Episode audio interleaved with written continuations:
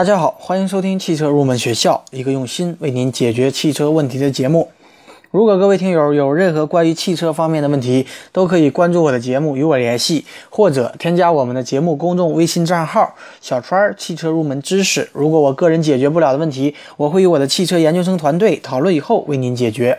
好，各位车主呢，在日常的用车过程当中，难免会有一些小小的划痕。那么这些小划痕呢，让人非常的纠结。如果重新喷漆呢，感觉不值得；如果不重新喷漆呢？看着就非常的难受。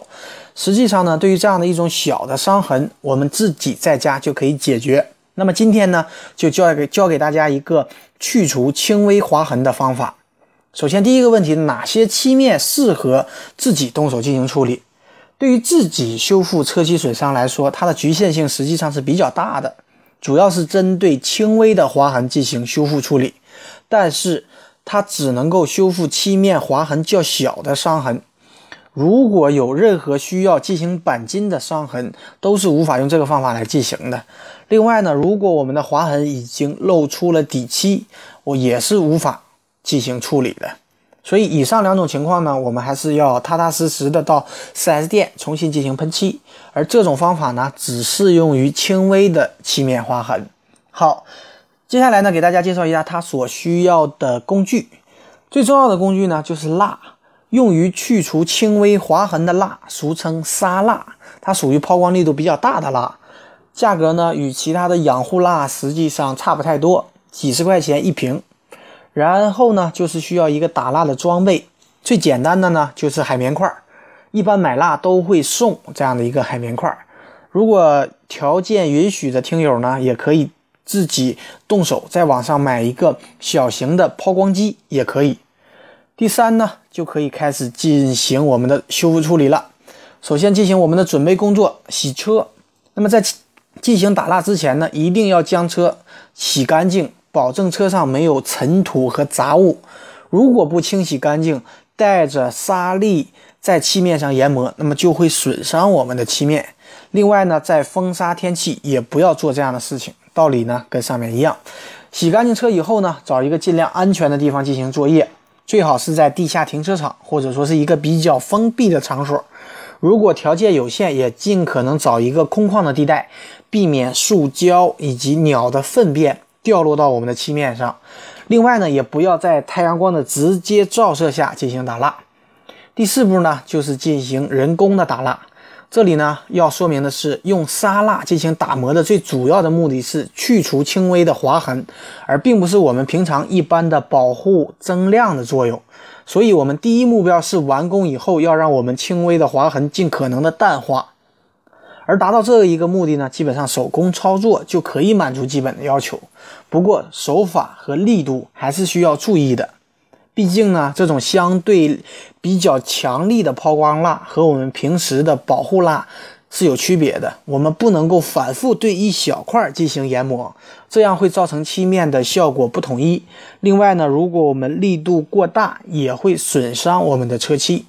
最后呢，打蜡结束以后，我们只需要用毛巾将漆面上的蜡擦干净就可以了。那么抛光前的细微的伤痕，我们通过肉眼是很明显可以看得到的。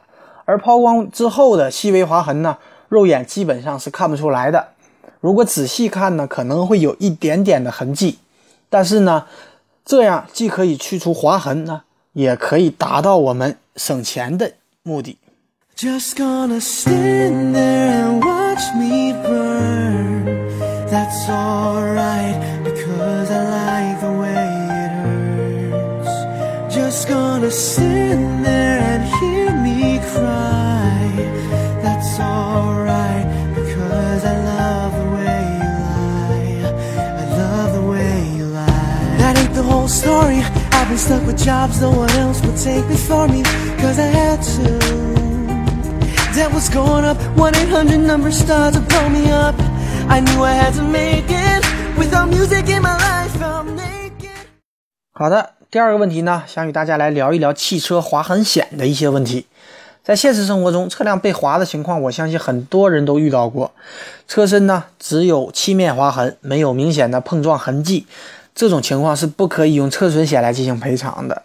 但这种情况下呢，抓到肇事者的情况也非常的少，所以呢，既不能用车损险来进行赔偿，又找不到肇事者，那么我们的车被划了，我们该怎么办呢？那么此时划痕险就起到了关键的作用。那么划痕险呢，它是车损险的一个附加险，即在投保了机动车损失保险的前提之下，我们才可以投保划痕险。它的全称呢是车身划痕损失险。家庭自用车辆、非营运车辆，它是可以投保的。它是指在保险期间，保险车辆发生无明显碰撞痕迹的车身油漆单独划伤，保险公司可以按照它的损失负责赔偿。那么划痕险它的投保额度最低是两千元，最高呢是两万元，中间分为若干个档次。划痕险它的理赔范围是车身外部的覆盖件儿。轮圈划痕，它是不在理理赔的范围之内的，这一点大家一定要注意。另外呢，在投保期间之内，它对于理赔的次数没有限制，但是如果投保车辆的理赔的总费用超过了当时的投保费用，那么保单的效力也会自动失效。这一点呢，车主也需要注意。第二个问题呢，跟大家来说一说划痕险，它有几种情况是不予以赔偿的，大家一定要引起注意。第一呢，就是有纠纷的划痕，它不管赔。比方说停车不规矩，占了人家小区的入口，结果呢被人家划了车身，或者说是和隔壁老王有任何的经济纠纷、债务、民事纠纷，那么导致报复性的划车，只要被保险公司证实，那么也都会被拒绝赔偿。另外呢，亲戚家的孩子如果不懂事儿划了自家的车辆，那么这种情况划痕险它也是不赔偿的。那么当然了，如果你的车正常停在车位或马路边儿，结果被人无故划了车，那么无论你是否逮到了肇事者，都可以通过划痕险来进行索赔。所以以后大家在报案的过程当中，大家尽量要说我们的车是停在路边或车位上被人无故划了车，那么。这样说的话，基本上都是可以获得赔偿的。第二种情况呢，就是漆面被泼上了油漆，或者说是天然的腐蚀，那么这种情况，保险公司也是不进行赔偿的。比方说，我们的鸟的粪便落在了车漆的表面上造成的腐蚀，或者说是被人家泼了油漆导致的车漆的损伤，以及车辆油漆发生了自然的腐蚀，或由于天气原因造成的漆面的损伤，那么这种情况，划痕险也是不管赔付的。那么也有网友提出，车辆在高速行驶的过程当中被石子崩掉漆，管不管赔？这种情况呢，属于车辆与石子发生碰撞事件的发生过程符合车损险的定义，所以它是需要走车损险进行理赔的。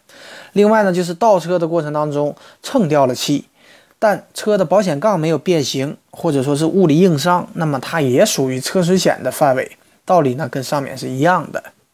那么第最后一个问题呢，就是哪些车适合投保划痕险？那么对于这一个问题呢，我咨询了平安保险的工作人员，是否需要投保划痕险？它实际上呢和我们日常的用车环境非常的相关。你比方说，你的家里有独立的车库，每天基本上都是往返往返于家里与车库之间，使用的环境非常的安全，那么就可以不投保划痕险。那么相反呢，则有必要投保划痕险。另外呢，如果车主的价格的车价比较高，那么对于自己汽车的漆面也比较在意，那么我个人也建议大家来投保划痕险。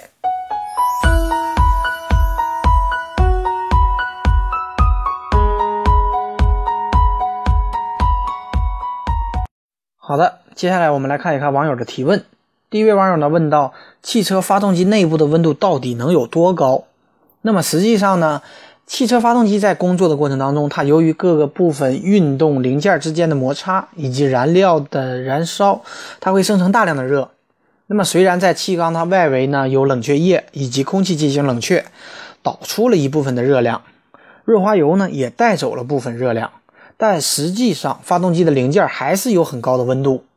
同时呢，由于各个部分它的工作情况不同、结构不同，所以它的温度也是有一定的差异的。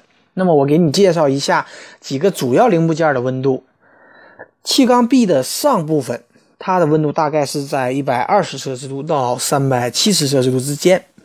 气缸壁的下部呢，它的温度一般是低于一百五十摄氏度，而最高呢是在燃烧室。燃烧室在燃烧的过程当中，它的温度可以达到两千摄氏度到两千五摄氏度之间，所以这个温度是非常高的。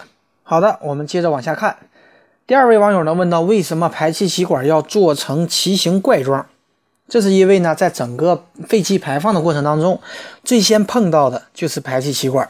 那么排气气管它在设计上最重要的就是要避免各个气缸间排气的相互干扰，使得废气尽可能的排出管外。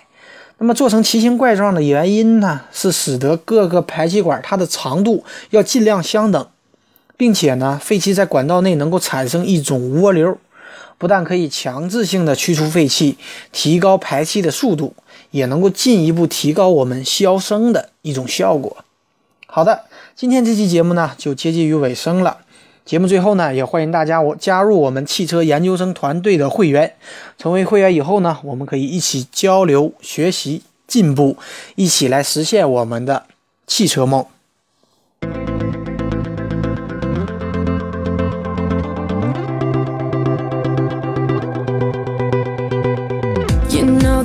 Feels warmer. Sleeping